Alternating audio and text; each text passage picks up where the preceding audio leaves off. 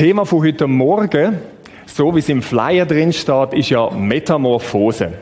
Das wäre so gewesen, dass ich mir überlegt habe, ähm, ich nehme doch eine Predigt, die ich mal im O2 hatte, die mich recht begeistert und bringe sie heute Morgen.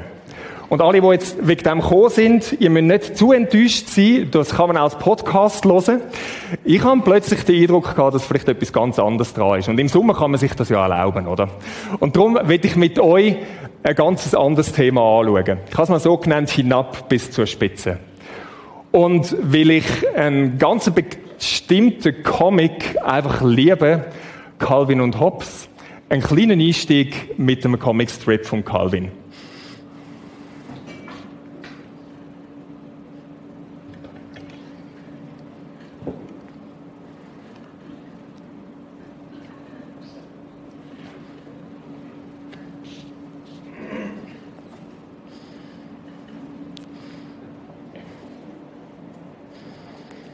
Genau, der Calvin, der ist ähm, immer wieder mal ein bisschen grösser wahnsinnig als kleiner Bub. Ich kenne das von meinen Kind. Das ist super.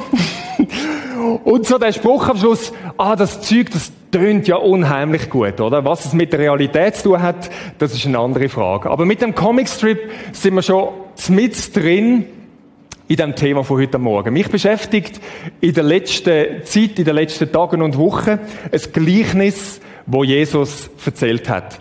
Und in dem Gleichnis, das hat sehr viel mit dem zu tun, was der Calvin gerade gemacht hat.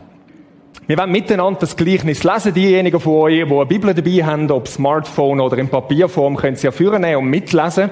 Die Geschichte steht im Lukas 14.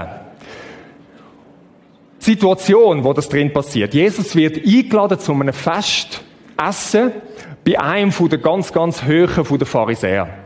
Das ist schon oft passiert. In gewissen Übersetzungen heißt es im Vers 1, die Leute haben schon auf ihn gelauert. In deren Übersetzung heißt es, er wurde aufmerksam beobachtet. Und wenn Jesus aufmerksam beobachtet wird, dann nachher ähm, mischt er meistens gerade ziemlich auf. Und das fängt er schon mal an. Er heilt nämlich jemand. Er heilt jemand am Sabbat. Und diejenigen, die die Bibel ein bisschen kennen, wissen, das passt der Pharisäer ganz und gar nicht. Und dort hat er schon mal einen ersten Aufmischer gemacht. Und dann nachher bleibt es aber nicht bei dem, sondern er doppelt gerade nach mit etwas anderem. Und das ist das, was wir heute miteinander anschauen wollen. Ab Vers 7. Jesus beobachtete, wie sich die Gäste die Ehrenplätze aussuchten an dem Festessen. Also man muss sich das ein bisschen vorstellen, wir haben das wahrscheinlich noch an Hochzeiten oder so, oder? Da ist das Brutpaar. Und je näher man irgendwo beim Brutpaar sitzt, desto geehrter ist man, desto wichtiger ist man, man gehört zu der Familie und so weiter. Das ist die Situation bei dem Fest. Das nahm er zum Anlass, um ihnen ein Gleichnis zu erzählen. Wenn du bei jemandem zu einer Hochzeit eingeladen bist, sagte er, dann nimm nicht oben am Tisch Platz. Es könnte ja sein, dass einer von den anderen Gästen angesehener ist wie du. Der Gastgeber, der euch beide, dich und ihn eingeladen hat, müsste dann kommen und zu dir sagen, mach ihm bitte Platz und dir blieben nichts anderes übrig, als dich beschämt ganz unten hinzusetzen. Nein, nimm ganz unten Platz, wenn du eingeladen bist. Wenn dann der Gastgeber kommt, wird er zu dir sagen, mein Freund, nimm doch weiter oben Platz. Und so wirst du vor allen geehrt, die mit dir eingeladen sind. Jetzt ist das ein Gleichnis, wo Jesus erzählt, wo euch Schweizer wahrscheinlich nicht so betrifft, weil wir würden ja so etwas niemals machen, oder? Wir würden uns nie dort ansetzen und sagen, das ist mein Platz. Das machen so Amerikaner oder Kanadier oder Deutsche vielleicht. Ich bin selber ähm, zum Teil Deutschen, oder? Wir Schweizer machen das anders. Wir sind extrem demütig, ähm, höflich. Wir würden natürlich zu unten ansitzen aber wir wissen schon, dass wir dort oben hingehören, oder? genau, eigentlich, eigentlich würde ich dort oben hingehören, oder? Aber ich sitze jetzt da unten an. Weil, oder? Es ist ja die höfliche Art zu machen. Vielleicht kennst du das ein bisschen. Das ist Situation, wo Jesus beschreibt, ist nicht etwas, eine Anweisung, wie man sich soll an einem Fest verhalten in erster Linie. Das ist ja spannend. Er erzählt ein Gleichnis, heisst es da. Ein Gleichnis. Und das Gleichnis nachher redet von einer Hochzeit. Er ist nicht an einer Hochzeit da. Das zeigt, ja, er redet wirklich in einem Gleichnis. Er weist über das Fest drüber ein, drüber aus.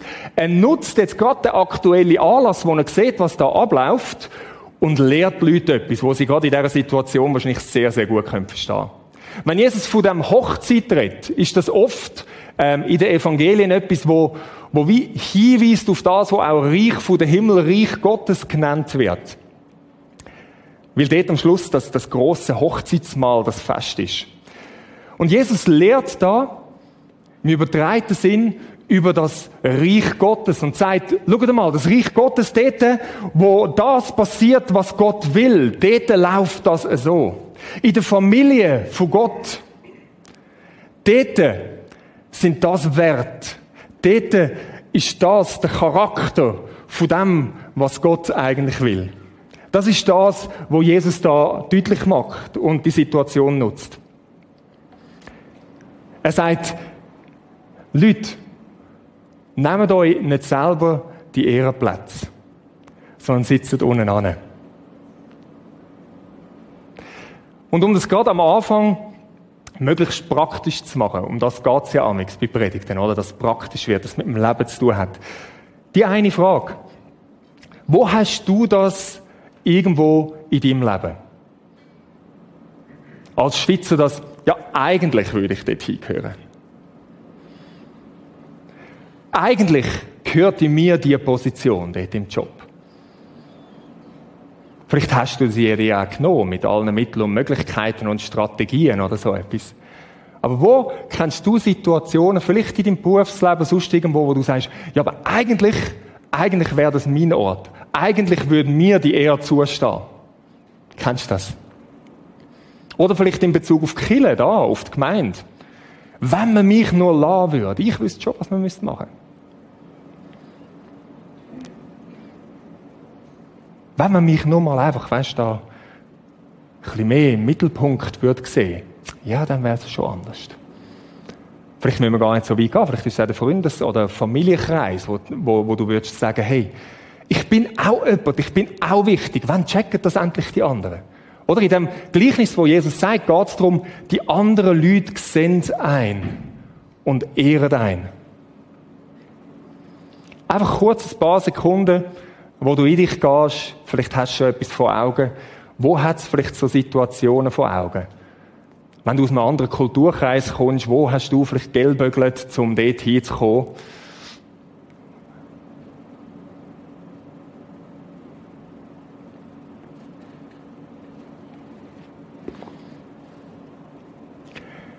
Das Fazit, wo Jesus zieht, das macht er im Vers 11. Und das ist so eine von diesen Aussagen, wo ich glaube, oft missverstanden wird. Oder wo man nicht so recht weiß, was man mit dem soll anfangen.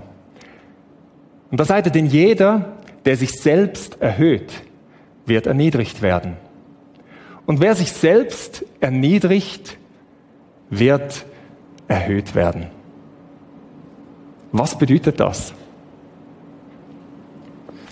Ich will zuerst darüber reden, was es nicht bedeutet. Manchmal hilft das, darüber zu reden, was es nicht bedeutet. Was es nicht bedeutet, ist Folgendes. Sich selber schlecht zu machen. Das ist da nicht drin. Sagen, mich abzusetzen, mich selber schlecht machen, ich bin niemand, ich kann niemand. Dass man sagt, komm wir unsere Türen, wo wir unten durchlaufen, die mauern wir alle ein bisschen tiefer, oder? Dass alle ein bisschen gebückt unten durchlaufen und sagen, ah ja, genau, ich bin niemand, ich hocke jetzt unten an, ich elende.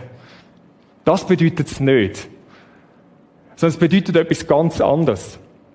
Wenn man die Stellen anschaut, wo sonst noch in den Evangelien das vorkommt, sich selber zu erniedrigen oder sich selber zu erhöhen. Das ist ganz interessant, in was für anderen Zusammenhängen das, das kommt. Ein Beispiel dafür ist in Matthäus 18.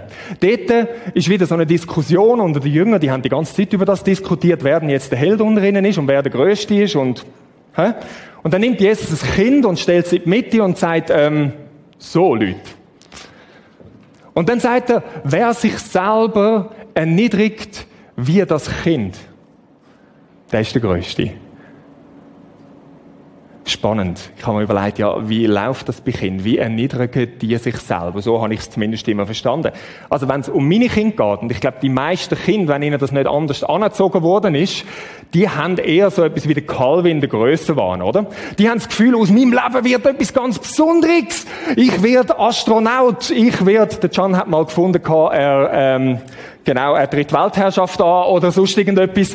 Kinder haben das tief drin, dass sie zur Größe bestimmt sind. Klar, wir tun ihnen das vielleicht dann aberziehen oder so. Aber tief drin ist das. Was meint also Jesus mit dem? Erniedrigt euch wie ein Kind. Das heisst nicht, fangt euch an, verhalten wie ein Kind. Sondern was ist die Tatsache bei einem Kind? Ein Kind hat noch ganz viel zu lernen. Es hat noch eine grosse Entwicklung vor sich. Erniedrigt euch in dem Sinn, dass ich sage, nein, ich bin im Moment da. Ich habe sozusagen eine realistische Einschätzung von mir selber. Ich stand dort, das kann ich, das bin ich, all das andere kann ich und bin ich vielleicht noch nicht. Eine reale Einschätzung von sich selber zu haben. Das ist letztlich wahre Demut. Und die reale Einschätzung von sich selber und die reale Einschätzung, wer ist denn Gott? Stolz heißt, ich betrachte mich als jemand, wo ich gar noch nicht bin und vielleicht auch nie sein wird. Ich tue mich selbst überschätzen. Selbstgerechtigkeit, all die schönen Wörter mit selbst, selbst, selbst, oder? Ganz ein berühmter Text, wo quer durch die Bibel immer wieder kommt. Im Alten Testament, im Neuen Testament. Gott widersteht der Hochmütige, der, der sich selber überschätzt, der, der das Gefühl hat, ich bin jetzt und ich kann jetzt und schaut mich an. Aber der Demütige gibt der Gnade. Nicht denen, die die ganze Zeit gebückt rumlaufen, sondern denen, die wissen, wer sie sind und wo sie stehen und wo sie vielleicht auch noch nicht stehen und was sie vielleicht auch nicht können. Denen gibt er Gnade, Befähigung, dass sie vielleicht dort hinkommen, wo sie noch nicht sind. Das ist das eine, wo das vorkommt. Die zweite Sache, wo von Erhöhung und von Erniedrigung geredet ist, das ist in Matthäus 23, auch wieder die Jünger. Also irgendwie hat die das unheimlich beschäftigt, wer jetzt da der Größte ist, sind sie wieder am Diskutieren gewesen. Und dann nachher sagt Jesus ihnen, der Größte unter euch ist der, wo allen dient. Spannend. Das ist eine Lektion, die er ihnen mehr als einmal beigebracht hat. Er hat immer und immer wieder über das geredet. Was ich spannend finde, Jesus sagt nie, er redet nie gegen die Größe. Er sagt den Jüngern nie, so Gedanken dürfen ihr euch gar nicht machen. Oh nein, sind völlig still und hocken unten an. Nein, nein. Er hat ihnen nie gesagt, sie sollen nicht nach Größe streben. Er hat ihnen einfach einen anderen Weg gezeigt, wie man groß wird. Nämlich zu dienen. Und das ist ein großer Unterschied. Der Weg zu der Größe, so wie es Jesus sagt, ist zu dienen. Was ist das Fazit aus dem heraus? Wer sich selber erhöht, wird erniedrigt werden. Wer sich selber erniedrigt, wird erhöht werden. Größe anzustreben ist nichts Schlechtes. Ist nichts Schlechtes. Wenn man das mit dem Gleichnis anschaut, wo Jesus da bringt. Der Gastgeber, wo Gott ist, im Bild gesprochen. Er hat den Ehrenplatz für uns reserviert. Seine Absicht ist es, zu sagen, Freund, komm höher rauf. Es passiert einfach zu dem Zeitpunkt, wo es gut ist, wo der Zeitpunkt wirklich da ist. Und vielleicht braucht es noch gewisse Lektionen, die man lernen bis dorthin. Aber er spricht sich nicht gegen Größe aus. Und ich glaube, das ist ganz wichtig, wenn wir an den Text herangehen und an das, was es auch für uns heißt. Gott hat die Ehrenplätze für uns parat. Er hat uns so geschaffen, dass wir zu Größerem bestimmt sind. Der große Unterschied und die Lektion, die da drin kommt, ist die Position, die Wichtigkeit, die Ehre, vielleicht auch, wo man dann von anderen Menschen überkommt, ist nicht an uns, uns zu holen und uns dort zu positionieren und das Gefühl haben, ich has doch und ich bin's doch und übrigens eigentlich gehöre ich dorthin. Weil wenn wir uns das selber holen, wird es wahrscheinlich passieren, dass wir erniedrigt werden, dass wir auf die Nase fallen, dass wir das Ziel verfehlen. Und um das Prinzip ein bisschen besser zu verstehen helfen Geschichten. Und wir möchten jetzt vor allem ein paar Geschichten anschauen, in ein paar Geschichten hineinschauen, die wir sehr gut illustrieren. Zwei Geschichten aus der Bibel und dann noch ein, zwei Geschichten, die da von jetzt sind. Sind ihr noch dabei? So gut. Die erste Geschichte ist der Josef. Und der Josef ist eine ganz bekannte Geschichte. Zu ihm passt vielleicht ein bisschen mehr, wer sich selber erhöht, wird erniedrigt werden. Jetzt überlegst du ja, wieso denn? Wer ist denn der Josef gewesen? Darf ich ganz ehrlich sein? Der Josef ist ein verzogener Rotzgolf gewesen.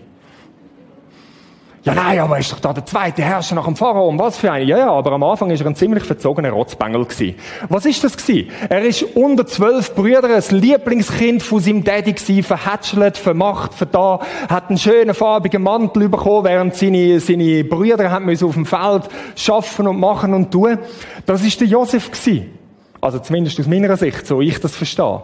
Hat er dort ziemlich so das Ding gehabt, ich bin etwas Besonderes. Ist er etwas Besonderes gewesen? Ja, klar ist er auch etwas Besonderes gewesen. Aber er hat es auch gewusst und hat sämtliche Karten ausgespielt, die er irgendwie noch hätte können. Und dann hat er Träume. Und die Träume, die sind von Gott gekommen. Also Gott hat scheinbar kein Problem damit, jemand, der sowieso schon der GW hat, noch irgendetwas dazu zu geben, oder? Das ist noch spannend für den Charakter von Gott. Und jetzt gibt er ihm einen Traum. Da hat's die, die Garbe und all die verneigen sich vor ihm. Und dann hat's den anderen Traum, wo Sonne, Mond und Sterne und alle verbeugen sich vor ihm. Und der Josef weiß nichts Besseres, als dass er gerade brühe, warm und frisch zu seinen Brüdern geht und sagt, ey, Jungs, ich habe einen Traum gehabt.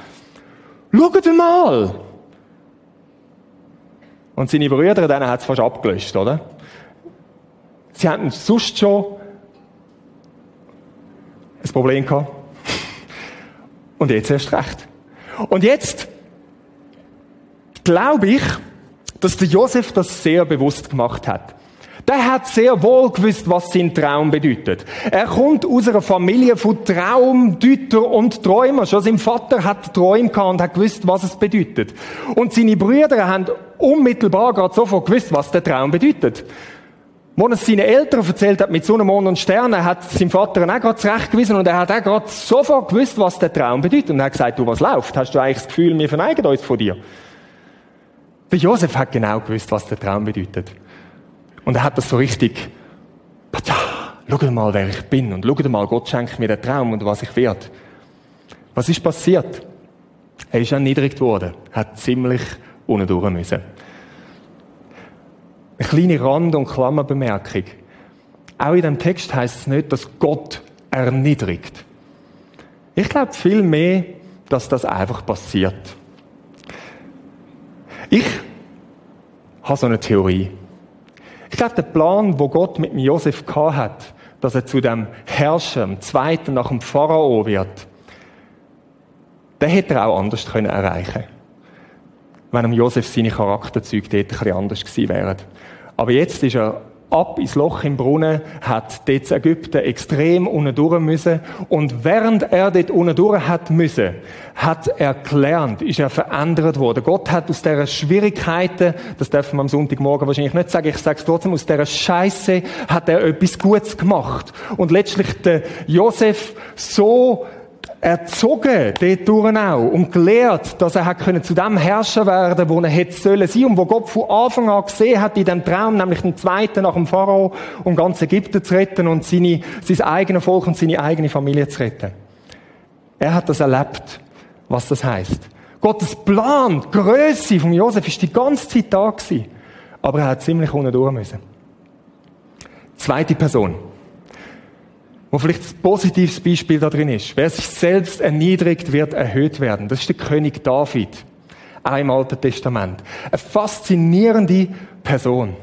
Der König David wird als, als Junge, wird er, wo der Prophet Samuel auf Befehl von Gott kommt, in seine Familie und in seine Brüder niemand findet, wird er zum König salbt. Zu dieser Zeit ist eigentlich der Saul noch König gewesen. Aber der Saul hat sich von Gott abgewendet und Gott hat gesagt, ich suche jemand anders. Und das war der David. Er salbt ihn zum König. So hat man das damals gemacht. Setzt ihn sozusagen aus seiner Sicht ein und sagt, du bist mein König, wo ich will. Hochspannend. Es heißt sogar an dem Ort, dass in dem Moment, wo der David zum König salbt worden ist, der Geist Gottes den Saul verlassen hat und auf den David gekommen ist. Alles ist da. Es ist klar, was Gottes Absicht ist. Sogar der Geist Gottes hat er noch. Wisst ihr was? 14 Jahr, lange Jahre ist es gegangen, bis der David seine Königsherrschaft antreten hat. 14 Jahre lang von dem Zeitpunkt an, wo Gott ihm gesagt hat, du bist eigentlich mein König. Krass, oder? Die Zeitspannen äh, in diesen Geschichten von den Mannen von Gott, die faszinieren mich immer wieder. Ich werde schon nervös nach einem halben Tag. 14 Jahre lang. Was hat er in diesen 14 Jahren gemacht? Er hat dem Saul dient. Er hat dem Saul dient. Er hat dem König dient, wo kein guter König war. Er hat dem König dient, wo Gott schon abgeschrieben hat. Er hat dem König dient, wo nicht mal mehr der Geist Gottes auf ihm war. Und er hat dem dient. Obwohl er gewusst hat, ich bin der König, wo Gott eigentlich eingesetzt hat. Das finde ich faszinierend. Später, wo er die Möglichkeiten hatte, weil er auf der Flucht war, um die Königsherrschaft an sich zu reissen, hat er sich geweigert. Alle anderen rundum haben gesagt, mach's los, du bist doch der König und du bist gesalbt und tada. Und er sagt, nein, mach ich nicht. Und er hat gewartet auf den Zeitpunkt, wo Gott ihn selber erhöht. Er hat gewartet auf den Zeitpunkt, wo Gott sagt, jetzt bist du dran. Jetzt setze ich dich ein. An die Position, wo du eigentlich hingehört und alle werden es sehen. Zwei ganz spannende Geschichten wo uns ein bisschen etwas von dem zeigen, was mit dem ist. Ich möchte euch noch eine weitere Geschichte erzählen. Die Geschichte geht um mich. Ich habe auch so meine Lektionen gelernt mit dieser Thematik. Und ich möchte euch von diesen ganz verschiedenen Lektionen quer um mein lange, lange Leben, das ich schon hatte. Ja, ihr seht die grauen Haare nicht. Das ist der Punkt. Ich möchte euch von dem erzählen, was ich gelernt habe, wo ich da hingekommen bin. Ich bin vor irgendwie acht Jahren oder was das war, bin ich da hingekommen als Co-Leiter vom Reto Belli, wo damals noch so zwei geleitet hat. Und das ist für mich ziemlich wichtig gewesen, dass wir Co-Leiter sind, ähm, dass wir auf Augenhöhe miteinander das leiten. Das habe ich vielleicht nicht so gesagt, aber drin ist mir das recht wichtig gewesen, zum sagen, hey, wir leiten da miteinander, weil ich bin ja auch jemand, also ich habe auch schon gewisse Erfahrung und so weiter, ich habe gewusst, wie man das macht und ich habe ein Stück weit ja ein bisschen eine umgekehrte Karriere gehabt. Spannend ist Folgendes, oder? Was mich am gestresst hat, und das ist schon fast ein bisschen peinlich, dass ich das sage, aber ich habe gefunden, ich sage das. Was mich manchmal gestresst hat, ist, wenn der Reto so mich belehrt hat. Wenn er ist, so wie so ein geistlicher Papi oder so im Gemeinde mir jetzt sagt, wie es läuft. Weil ich habe das Gefühl du, ich weiß schon, wie es läuft.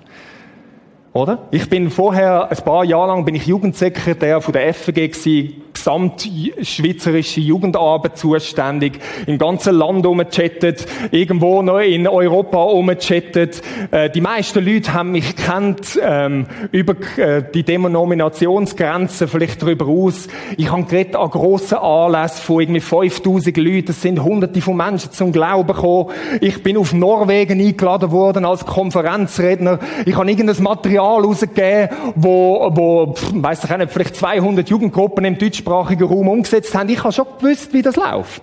Und ich habe auch in dem Moment im O2 gewusst, was man vielleicht müsste machen, damit es eben anders läuft.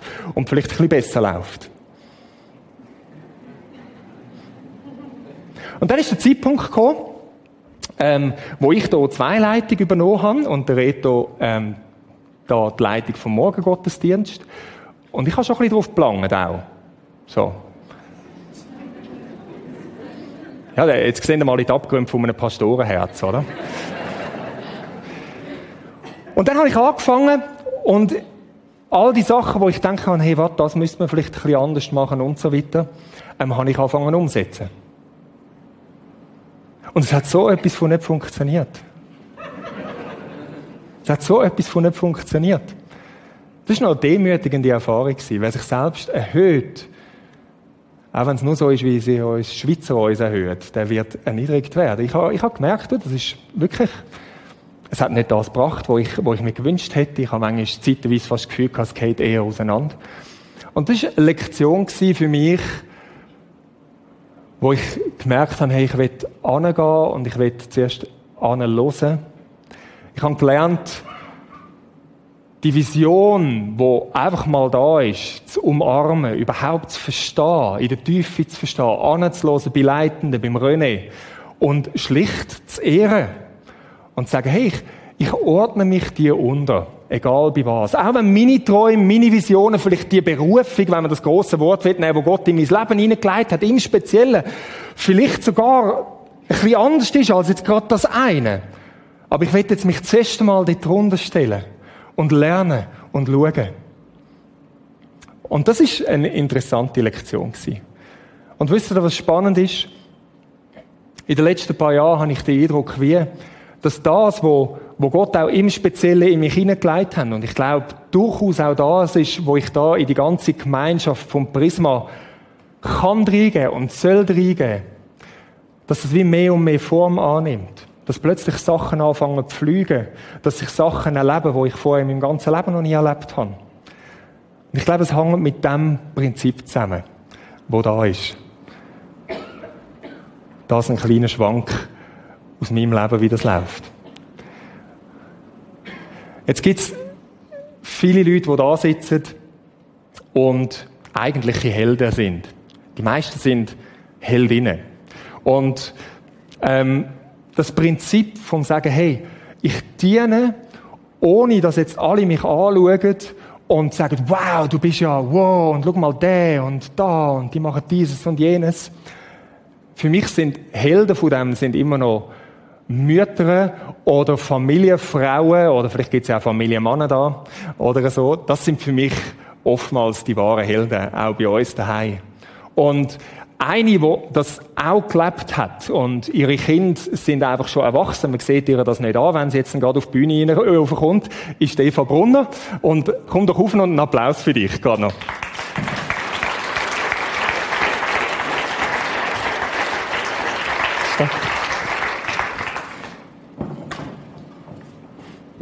Danke für das liebe Kompliment. ja, es ist wahr. Ich spreche nur die Wahrheit aus, Eva. Genau, du Du bist, du bist ja lange Jahre, ähm, ja, hast du ähm, die Kinder, die jetzt schon ausgeflogen sind und so weiter, bist du, bist du daheim gewesen, hast das gemacht. Erzähl doch mal ein bisschen von dieser Zeit. Ich glaube, das hat ja fest mit dem auch zu tun, was wir vorher gelernt haben oder was wir vorher gesehen haben, zum zu sagen, hey, einfach mal zu dienen, auch, auch etwas, wo jetzt nicht gerade alle Leute finden, wow, so genial. Sag doch kurz etwas zu dieser Zeit, wie das dort gelaufen ist. Ja, also ich bin verheiratet mit dem Urs und wir haben drei äh, ganz tolle erwachsene Kinder, die ausgeflogen sind unterzwischen, 27, 25 und 22. Und ähm, ja, viele, viele Jahre bin ich daheim als Mami und habe dort meinen Job gemacht und habe das Privileg auch, um können die sein und mit den Kindern sein. Ähm, hast, gleichzeitig hast du, glaube ich, auch noch im Betrieb vom US mitgeholfen, oder?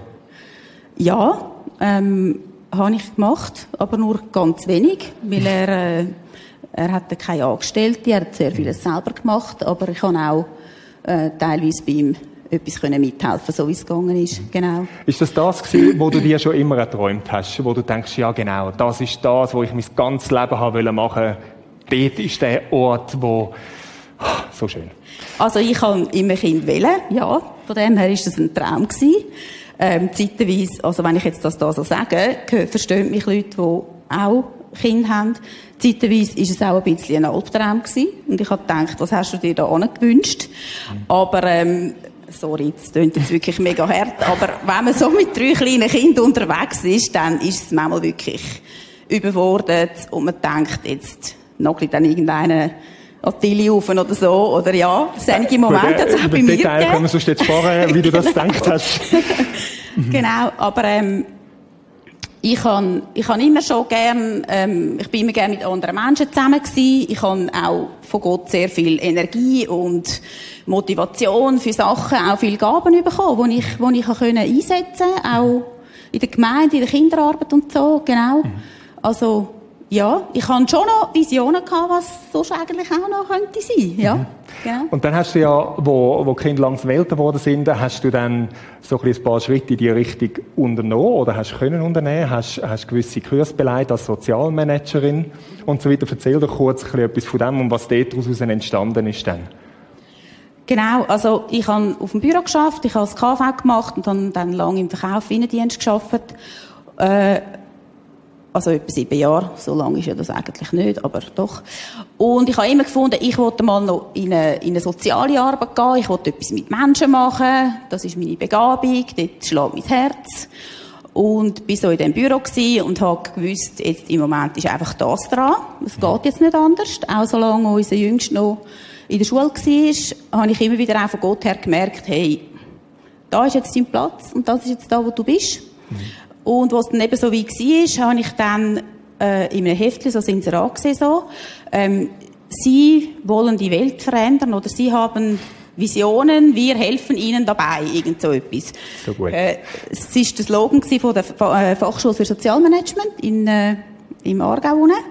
Von der Stiftung Wendepunkt ist das äh, eine Schule, die sie ähm, schon mehrere Jahre jetzt betreiben. Mhm. Und ich habe gefunden, wow, das ist das, wo ich, wir helfen ihnen dabei, oder ich brauche so jetzt gut. jemanden, der mir hilft. So gut. Genau. Und bin dann dort angegangen und habe mhm. soziale Kurse und Managementkurse dort beleidigt. Und genau. dann hast du ja noch, ist es ein Abschlussarbeit gewesen, oder so? Ähm, eine Arbeit geschrieben, äh, sozusagen eine Projektarbeit oder so? Ja, genau. Wir hatten so einen Kurs gehabt, Projektmanagement. Und dort haben wir eine Arbeit schreiben also, wie tue ich ein Projekt aufziehen und einfach all die Sachen. Und dann habe ich die Idee für ein Projekt. Genau. Und das hat ja viel mit dem zu tun, wo, wo schon deine Träume oder Visionen irgendwie so, wo in dir geschlummert sind. Erzähl doch mal, was das war in Kürze. Ja, genau. Das ist ein äh, kreatives Projekt, wo hier angefangen hat, in mir so Gestalt annehmen und irgendwie mich die ganze Zeit dann auch beschäftigt hat. Es ist eigentlich also mit äh, Textilien recyceln und eben kreativ, handwerklich, was eine von meinen Gaben wirklich ist. Und auch etwas ist, was mir mega viel Freude macht und mir Energie gibt. Ähm, ja, habe ich dort eine Projektarbeit dazu geschrieben, dass man doch könnte mit Leuten, die keine Arbeit haben, also so, vom Sozialamt oder so, oder eben auch Asylsuchende, dass man mit, mit Frauen ähm, könnte da äh, quasi eine Werkstatt betreiben und mit denen eben so Sachen machen, die man nachher verkaufen kann. Und das ist ja nicht für dich einfach etwas gewesen, du schreibst jetzt da eine Arbeit, sondern das ist etwas gewesen, wo du denkst, hast, vielleicht nimmt mal das Projekt wirklich real vor. Mal. Ja, genau, doch. Ich habe ich hab auch gemerkt, ich bin da auf der richtigen Spur. Mhm. Es hat, äh, es hat mich erfüllt. Ich habe angefangen übersprudeln von Ideen, mhm. wenn ich an das gedacht habe. Genau. Und dann, wie ist es gekommen? Äh, dann ist es so gekommen, dass ich eine Stelle gefunden habe im sozialen Bereich im WTL in Jona. Das kennt ihr vielleicht. Und habe dort können anfangen zu arbeiten. Zuerst im kreativen Projekt von der Sibyl Baume, wo das angefangen hat. Und nachher hatte ich eine Stelle, eine Stelle in einem anderen Bereich. Ja, genau. Da bin ich dort so ein bisschen gesettelt 50, 60 Prozent Stelle und habe dann gemerkt, wenn ich jetzt wirklich das Projekt, was dann eben Projektarbeit fürs Diplom gewesen wäre, wenn ich das jetzt wieder anfangen umsetzen, dann würde es völlig meinen Rahmen sprengen von den Möglichkeiten, von Kraft, Zeit mhm. und so. Genau, habe das dann äh, auf die Seite gelegt und habe das geschafft. Mhm. Aber dann ist ja doch auch irgendwie dein Energietank und so, ist dann ziemlich der Bach abgegangen. Und mit dem jetzt einmal die erste Aussicht, dass das wirklich Realität wird, das Projekt. Kannst du da dazu etwas sagen? Ja, genau. Also ich habe das Projekt wirklich einfach gewusst, dass das, das ähm, kannst du jetzt nicht machen, aber du bist ja jetzt da im sozialen Bereich, das hast du dir immer gewünscht. Und jetzt bist du da und genau. Und dann ähm, durch verschiedene Umstände und, und verschiedene, ja, die, die Lebenssituation, auch sonst familiär und so, wo ich drin war, im, im Beruf und so, bin ich wirklich in eine, in eine Erschöpfungsdepression mhm. hineingefräst. Das mhm. ist jetzt etwa dann im September vier Jahre her. Mhm. Ja. Und dort ist ja das Projekt oder, oder der Traum, den du mit dem mitgetragen hast, dass du das mal könntest gestalten oder so, eigentlich recht in weite Ferne geguckt. Du hast mir erzählt, dass Gott dir so wie ein paar Fragen gestellt hat in dieser Situation. Ähm, Kannst du uns etwas von dem erzählen? Ja, das, das Projekt, das, das ist irgendwo, keine Ahnung, habe gar nicht mehr gewusst, glaube, dass das Schublade gibt. verschwunden. genau. Ja.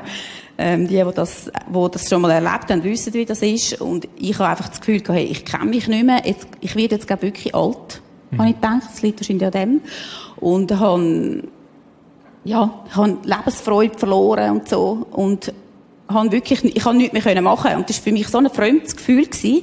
Weil ich habe immer mich irgendwie wieder können motivieren und dann habe ich wieder Lobpreislieder gelost und dann habe ich gewusst, Gott ist ja da und so und, und das hat mich dann immer so durchgetragen und jemand hat mal zu mir gesagt, ja, du bist ein Stehaufmännchen. Mhm. Und Frauchen, keine Ahnung. und das bin ich wirklich, also ich bin, ich bin so, ich habe mich so nicht mehr gekannt. Ich bin einfach kraftlos gewesen, ich konnte nichts mehr machen. Mhm. Und in dem Moment auch irgendwo zu realisieren, ja, und wer bin ich denn jetzt noch? Also, ich habe mich schon auch, habe ich natürlich dann schon gemerkt, stark definiert über das, was ich habe können machen selber. Hm.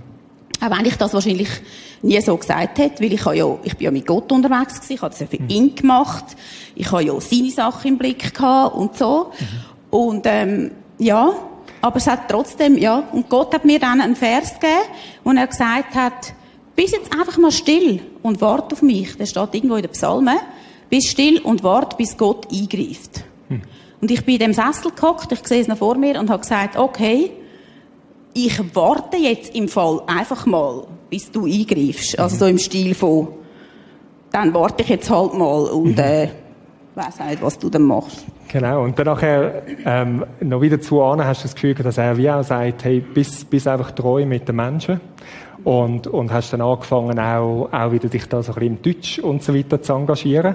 Und dann mit dem Warten und so weiter hat, ist dann doch der Zeitpunkt gekommen und, und jetzt sind wir dran, dass das Atelier so ein bisschen in einer Art und Weise, wie du das dort geplant hast, dass das wirklich Realität geworden ist.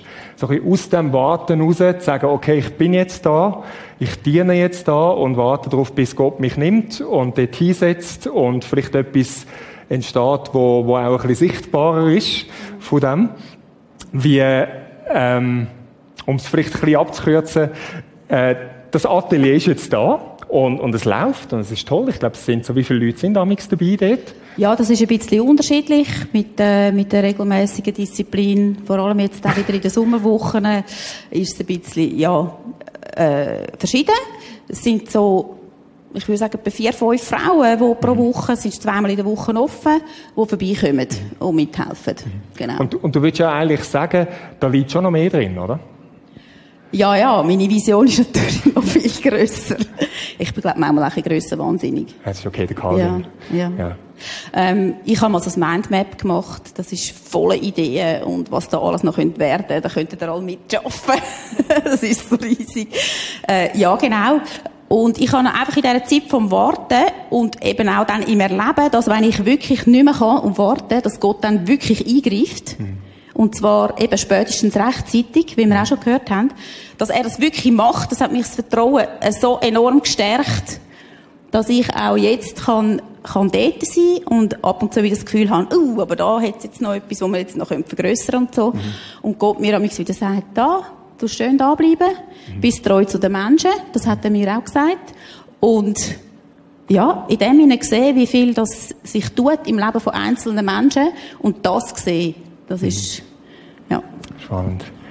Super. Und ja, einfach auch, auch wissen, es geht nicht um mich, sondern es geht wirklich um Gott und um das, was er tun will. Mhm. Und du hast gesagt, eben, eine Frage, die dich immer beschäftigt hat, eigentlich egal wo, ob das ob das als Mutter ist, ob das dort ist, wo, wo es recht unten durch hat müssen und du hast das Gefühl gehabt, es kommt jetzt gar nicht mehr, oder ob es jetzt ist, wo du denkst, da liegt noch so viel mehr drin, aber irgendwo nicht. So, die Überzeugung, glaube ich, dass Gott gut ist und ich nicht zu kurz komme. Ein Stück weit das einfach das schlichte Grundvertrauen, sagen, ich setze mein Vertrauen in dich und du wirst schauen, dass ich angesetzt wird an den Platz, vielleicht den Ehrenplatz, was auch immer das, das ist. Weil meistens ist es ja so, wenn, wenn, wenn Gott dich dort hinsetzt, ist es eigentlich ziemlich egal, was mit der Ehre ist, oder? Ja, also äh, das mit der Ehre und so, mit dem habe ich eh ein bisschen Mühe, aber das ist vielleicht so ein bisschen schweizerisch mhm. Dings irgendwie. Nein, aber mir geht es wirklich darum, dass, dass wirklich Gott geehrt wird in dem, was ich mache. Und ich glaube auch ganz fest, dass wir ihn ehren, also dass ich ihn ehre, indem ich ihm wirklich vertraue. Mhm. Und ihm wirklich glaube, dass er gut ist. Und zwar immer. Cool. Danke vielmals, dass du Danke. uns ein Stück von deinem Leben mitteilt hast.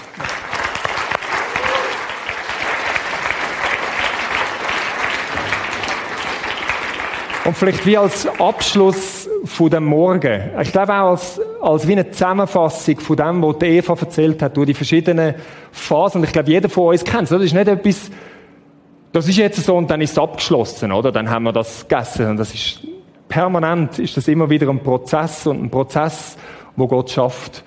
Und, und einen Satz will ich euch mitgeben. Ich trage das Zeitchen schon mit mir rum. Und der heißt, dien jetzt wie ein König um mal zu regieren wie ein Diener. Dien jetzt wie ein König, damit du regieren kannst wie ein Diener. Oder zu dienen wie ein König heißt nicht, jetzt muss ich da sein und ja, jetzt, jetzt mache ich halt das und das ist so mühsam und äh, äh, äh, sondern dienen wie ein König heißt, du weißt, wer du bist.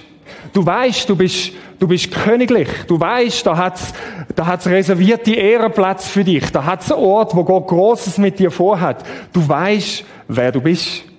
Und als jemand, wo weiß, wer du bist, bist du jetzt dort, wo du jetzt bist und dienst einfach. Bist so, wo du sagst, ich gebe das rein, wo ich jetzt kann reingeben und ich warte darauf, dass der Zeitpunkt kommt wo dann Gott das macht, wo er das Gefühl hat, wo er mich hinsetzen soll. Es ist seine Sache, da dafür zu sorgen, nicht meine. Und dann muss ich auch nicht irgendwie wegschielen und denken, uh, was komme ich jetzt da, was kann ich mir da irgendwie rausholen und wie könnte das sein? Dien jetzt wie ein König, dort, wo du bist. Und das ist so wie die Ausbildung, glaube ich. Auch wenn es verschiedene Punkte in unserem Leben gibt, wo uns wieder größere Verantwortung anvertraut wird, vielleicht größerer Einfluss anvertraut wird, vielleicht ähm, größere Sichtbarkeit, wo andere einen auch sehen, anvertraut wird. Aber das macht mich fähig, dort drin, in dieser Situation, nicht irgendwie zu herrschen und irgendwie jetzt mich im Mittelpunkt zu stellen, sondern ich glaube, dann sehe ich das gar nicht mehr so, weil ich gelernt habe, was das Herz von einem Diener ist. Und das ist meine Frage. Der schlichte Nenner, was Stefan vorgebracht hat, vertraut mir ihm in dem auch. Vertraut mir ihm, dass er wirklich gut ist und dass nicht einfach ein Floskel ist, dass er es gut mit uns meint.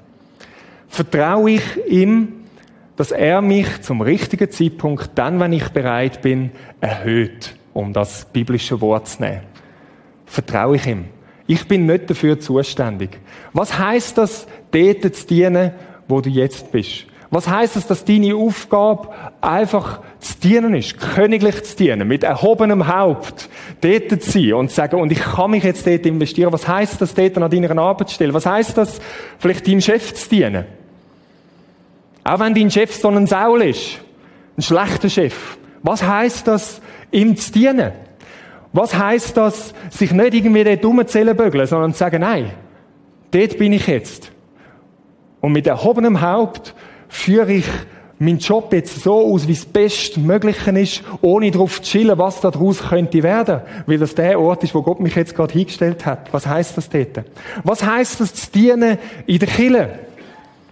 Was heißt das mit all deinen Visionen und Träumen und Sachen, wo du vielleicht auch anders siehst oder wahrnimmst und denkst, hm, das müsste doch so oder so sein? Was heißt es dienen in dieser Situation? Auch wenn vielleicht die Vision oder, oder die Berufung oder das, wo dir ganz besonders am Herzen liegt, nicht in dem Maß jetzt Fuß fasst, gerade im Moment, wie du dir das eigentlich wünschen würdest. Was heißt dem großen Ganzen der Vision zu dienen da vor Ort? Vielleicht heißt das, dass du dich in Bereichen engagierst, wo jetzt nicht sehr sichtbar ist. Ganz praktisch, oder? Einer von diesen nicht so sichtbaren Bereichen, wie es nicht da vorne ist oder sonst irgendwo, das ist da oben bei den Kids. Und dort suchen sie unheimlich dringend suchen sie Männer, die Kleingruppen leiten. Das sieht niemand. Ist auch nicht so prestigeträchtig, das zu machen. Oder? So, Männer, die mit Kindern arbeiten, hm, weiss nicht, sieht ja niemand groß. Und doch könnte das vielleicht etwas sein, wo einfach ein Ort ist, zum Dienen. Vielleicht bist du eine Person, die sagt, okay, ich habe zwar nie bis jetzt in die Richtung gedacht, aber das kann etwas sein, wo ich einfach kann dienen und unterstützen, ohne dass irgendjemand wahrnimmt. Weil sie suchen ganz, ganz dringend nach dem Sommer Leute, die kleine Gruppen mit Jungs leiten. Genau das Gleiche bei den Teens und bei den Jugendlichen. Die Männer fehlen einfach dort. Vielleicht haben wir Männer manchmal dort einen Flick ab, was prestigeträchtige Aufgaben angeht. Und wer weiß, vielleicht ist das eine glorreiche Lektion, sich jetzt dort einzuklinken. Nimm das mal mit. Was heisst es dienen in deiner Familie? Ich glaube, Frauen haben das manchmal besser im Griff. Was heißt das für dich als Mann? Was heisst es dienen in deinem Verein oder dort, wo du dich engagierst? Was heisst das dort zu sein, auch wenn du das Gefühl hast, eigentlich würde ich dort und dort und dort hin und eigentlich sollte ich doch oder so. Was heisst es dort drin einfach zu dienen? Was heisst es dienen in der Nachbarschaft? Vielleicht wenn du politisch aktiv bist, was heisst es dienen in der Politik? Ich habe keine Ahnung, was das heisst, aber findest du raus, was das heisst? Und wisst ihr was? Wir können das. Manchmal kommt es einem so vor, das Wort dienen, wie so, puff, gerade right into your face, und das ist so streng und sonst etwas. Wir können das, weil wir wissen, wer wir sind. Weil wir müssen, wir sind königlich. Und Gott hat große Sachen für uns parat und vor. Und das ist ein Teil von deren Ausbildung. Dass wir dann mal regieren können wie ein Diener. Und wir können das, weil Jesus selber der König von allen Königen, der Herr von allen Herren, uns dient.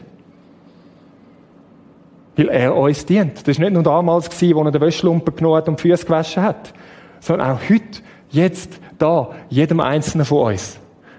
Dient er. Und indem er uns dient, indem er uns liebt, indem er einfach in uns investiert, werden wir fähig, überhaupt so zu leben. Wir beten miteinander. Jesus, und das ist wirklich der Grund von allem. Dass du der König bist, wo uns vorgemacht hat, was dienen heißt. Du bist einer von uns geworden. Du bist treu da drin bis zu dem Zeitpunkt, wo wo dein Vater dich erhöht hat. Du bist bis zum Äußersten gegangen. Danke vielmals für das. Merci vielmals. Und danke gilt das uns. Und danke vielmals gibst du uns die Perspektive, dass wir wissen, du hast mehr als genug und Sachen für uns parat und Positionen und Einflussbereich und, und Sachen, wo wir wirklich zu Weltveränderer werden wo es vielleicht auch die Leute wirklich sehen, was du durch uns tust, hast du ganz viel für uns parat. Mehr als wir uns jemals selber könnten ausmalen. Aber du kennst den Zeitpunkt, du kennst den Weg. Und danke, dass du den Weg Schritt für Schritt mit uns gehst.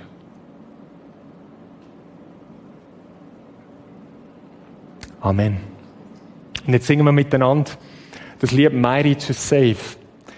Das fängt an, everyone needs compassion. Jeder braucht Barmherzigkeit. Jeder braucht das, dass er die Zuwendung bekommt. Vielleicht singst du mal das Lied wie auf das Thema bezogen. Sagen, was heißt das, dass Gott dir selber einfach mal dient? Die Barmherzigkeit gibt da drin. Und dann heißt es, our God is mighty to save. Unser Gott ist mächtig zu retten. Vielleicht kommst du dir im Moment die Situationen vor, wie wenn du verloren wärst da drin. Wie wenn du in einer Sackgasse drin steckst und findest, ich will da eigentlich raus. Und womöglich gibt der Gott jetzt gerade während dem Lied eine neue Perspektive von dem, was heißt, vielleicht auf eine ganz andere Art, als du denkst hast, was heißt, wie seine Rettung hineinkommt. Das, wo er sagt, ich stelle das wieder her, so wie es denkt ist und letztlich auch dich, so wie es denkt ist.